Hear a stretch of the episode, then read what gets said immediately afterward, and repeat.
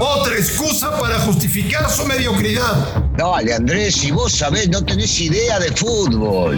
Footbox México, con André Marín y el ruso Brailovsky. Podcast exclusivo de Footbox. Amigos de Footbox México, un placer saludarles. Arranqueamos semana, viene una fantástica, extraordinaria fecha 8 de noviembre, ¿cómo están? Que tengan una semana maravillosa, que les vaya de maravilla. Y gracias de verdad, gracias por escuchar este maravilloso proyecto llamado Footbox en cualquier parte del mundo. Eh, México juega esta semana en Cincinnati, la próxima semana en Canadá y también ha terminado el torneo regular del fútbol mexicano. Damos paso a las finales para encontrar campeón campeón de liga. Señor Brailovsky, me da mucho gusto saludarle. ¿Cómo le va? Bien, Andrés, todo bien, todo tranquilo. Buenos días para, para todos. La gente agradeciéndole que nos escucha realmente y mucho más de 600 mil podcasts. Se dice fácil, pero en poco tiempo este, nos hacen la deferencia de escucharnos.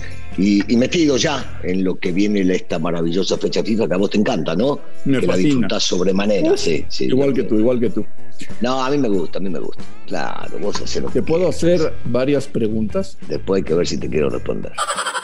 Gracias, Ruso, gracias. Terminó la temporada regular en México. ¿Por qué el torneo fue tan malo? No sé, podemos empezar a buscar excusas este, y argumentar que la pandemia, que la fecha FIFA, que jugadores lesionados, que cambio de técnicos, porque ver tan pocos goles en un torneo, creo que hacía 50 años que no había un torneo con tan poco, tan poco porcentaje de goles. Eh, el fútbol tampoco hemos visto demasiado buen fútbol en el torneo, esporádicamente alguno que otro partido, alguno de, León, alguno de Tigres, eh, que de repente pudimos llegar a, disfrutarlo.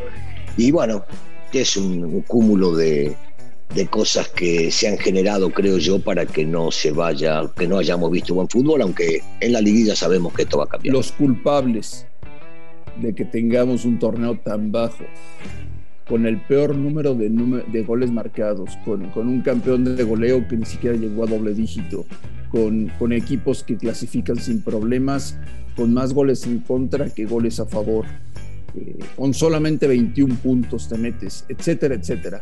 Los culpables son los directivos. Mira, tiene que ver con la organización, después con lo que representan los futbolistas en la cancha, pero cuando vos a todo esto también le agregás que no hay descenso, que no hay ascenso, por supuesto que baja el nivel, la preocupación es menor eh, y uno se fija más en poder llegar a cuidar la chamba, y ahí ya me meto con los técnicos, y con los futbolistas que se sienten más relajados al saber de que no tienen ningún tipo de presión cuando te ubicas en la mitad de la tabla.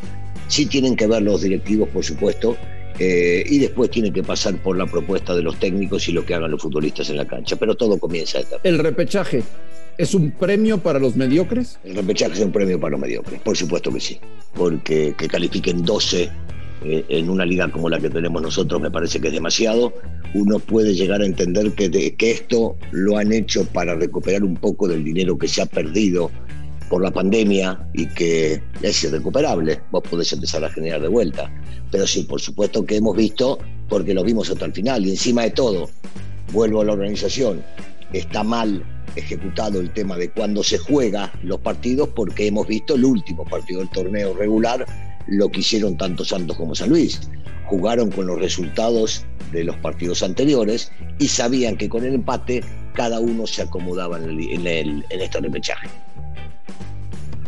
El próximo campeón del fútbol mexicano será un equipo que surja del repechaje o están muy firmes los Yo espero que sea el América, pero en realidad eh, veo, veo como equipos fuertes a, a León, por supuesto, a Tigres, eh, y, tendría muchísimo cuidado con lo que puede llegar a ser Monterrey contra Cruz Azul.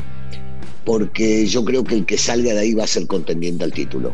Porque va a salir eh, agrandado, porque va a salir reforzado, porque mentalmente le va a ser bien, porque saben que están eliminando a uno de los considerados candidatos para el título. No nos podemos olvidar que Cruz Azul es el último campeón.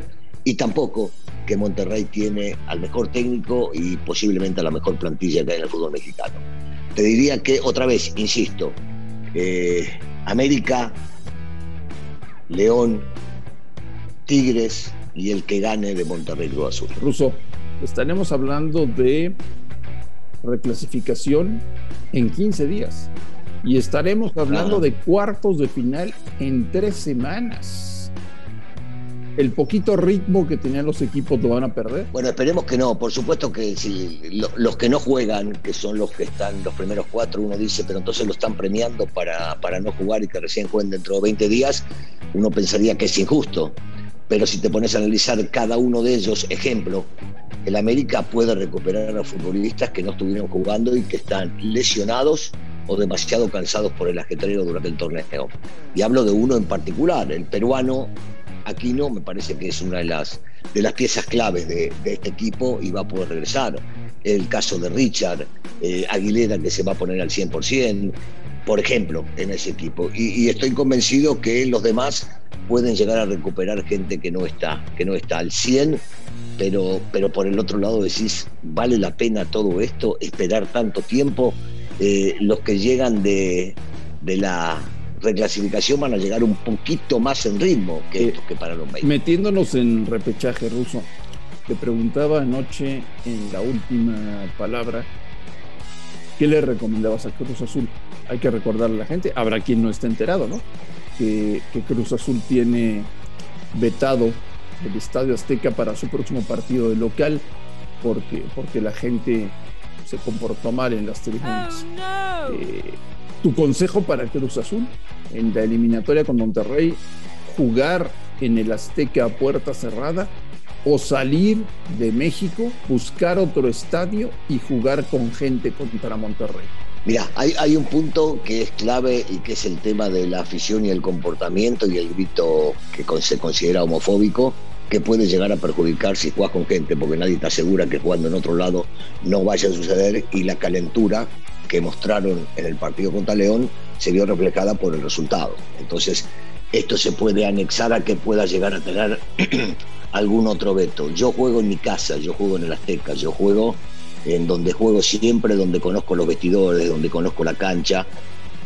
Y por el otro lado le doy a la gente una muestra de que hay que cumplir con las cosas como debe ser y no se debe comportar como se estuvieron comportando.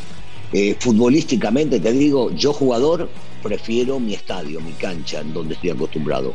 Yo técnico prefiero jugar en el lugar donde estoy acostumbrado a jugar. Los cuatro que serán locales en recalificación, ¿tienen mucha ventaja por ser locales? Tienen ventaja, tienen ventaja. Y esta ventaja tiene que ver con lo que te decía de Cruz Azul, con la localía, con el lugar, con el conocer, con el estar. Y tres de ellos, menos Cruz Azul, jugarán con gente y la gente sí apoya y la gente te impulsa para adelante. Y ahora vamos a la cuestión futbolística, te hablé un poquito de lo externo, porque si, si San Luis, que es el equipo que más puede llegar a complicar de visitante porque ahí es donde sacó más puntos. Le juega un partido como el que jugó contra Santos, pero termina aceptando el penal, cuidado, eh, cuidado. Eh, después diría que eh, la localidad de, de Toluca siempre ha sido muy fuerte, pero anímicamente viene mucho mejor Puma después de lo conseguido en las últimas fechas y sobre todo en el último partido, como dieron vuelta al resultado. Eh, Puebla es un equipo que sigue demostrando que su técnico los tiene ubicados bien, que están bien de la cabeza y que aprovecha cosas importantes. A ver, nadie, nadie puede dejar de lado el entender que se fue Ormeño, se fue Fernández, dos tipos sumamente importantes, pero que trajo a Martínez, centro delantero de la segunda división y que el equipo cumple y rinde y que es un equipo pesado en la cancha, aunque Chivas seguramente estará motivado porque su técnico quiere ser eh, director técnico en Europa y después dirigir a la selección y salir campeón del mundo. Entonces puede llegar a estar motivado. No creo que juegue un papel sumamente importante en contra de Monterrey y que vayan a jugar el Estadio Azteca, pero sí podría llegar a ser a favor del Cruz Azul. Oye, los cuatro primeros, los mejor clasificados, los que ya están en cuartos de final, ¿qué tienen que hacer en tres semanas? Sea, ¿qué, qué, métodos, qué trabajo, qué, qué entrenamientos, qué hay que hacer tres semanas parados. Tendrá que ver con la cabeza y lo que piensa cada uno de los técnicos en el trabajo este, que puedan llegar a ser ellos en, eh, en estas tres semanas. Me imagino que el técnico europeo, en este caso, bueno, europeo, que, trabajó solo en Europa como Solari tendrá una idea distinta a la que puede llegar a tener Coca, eh, o Holland, o, o, el mismo Miguel. Eh, yo personalmente creo que les daría dos o tres días de descanso, que se vayan, que se olviden del fútbol, para que vuelvan y carguen baterías junto con, con su familia. Y después hacer eh, un pequeño trabajo de, de, esfuerzo para después llevarlo a la cancha y trabajar mucho en cancha, trabajar mucho con pelota, trabajar partidos, eh, así sean de entrenamiento, o buscar algún equipo de, de la Liga de Expansión que, que, quiera llegar a jugar con ellos para tratar de mantener el mayor ritmo posible futbolístico, que al fin y al cabo es lo que te va a terminar decidiendo cuando vayas a enfrentar Por cierto, señor Berlovsky, tu técnico, tu entrenador, quiere que recordemos todos los días la cantidad de puntos que ganaron y, que la liguilla no es otro torneo y que el América fue el mejor del 2021 y que él es un fenómeno, aunque no haya ganado nada. Cada uno tendrá su particular manera de entender las cosas dentro del fútbol. Yo no le quito mérito en lo absoluto, en lo absoluto, ¿eh? A lo hecho por el América en este torneo porque salió super líder y porque terminó muy arriba en la tabla de posiciones, aunque hay que agregarle a esto que el fútbol que presentaron no fue el mejor fútbol, pero la idea es terminar lo más arriba posible. Y también recordarle en este caso a Santiago que el fútbol mexicano es así. Él ya jugó en el fútbol mexicano y lo entendía y sabía cómo se jugaba. Y hoy por hoy tiene que representar una institución sumamente importante que tiene que entender él que lo único importante es salir campeón sin quitarle mérito a lo bueno que pudieron hacer durante el torneo. Si no sale campeón, nadie se va a acordar de él, nadie se va a acordar de este torneo, porque la realidad es que en el América se festejan títulos, no superlideratos. Señor Bailovsky, pase con calma y pase con tranquilidad su fecha FIFA, relájese, relájese Vas a ver.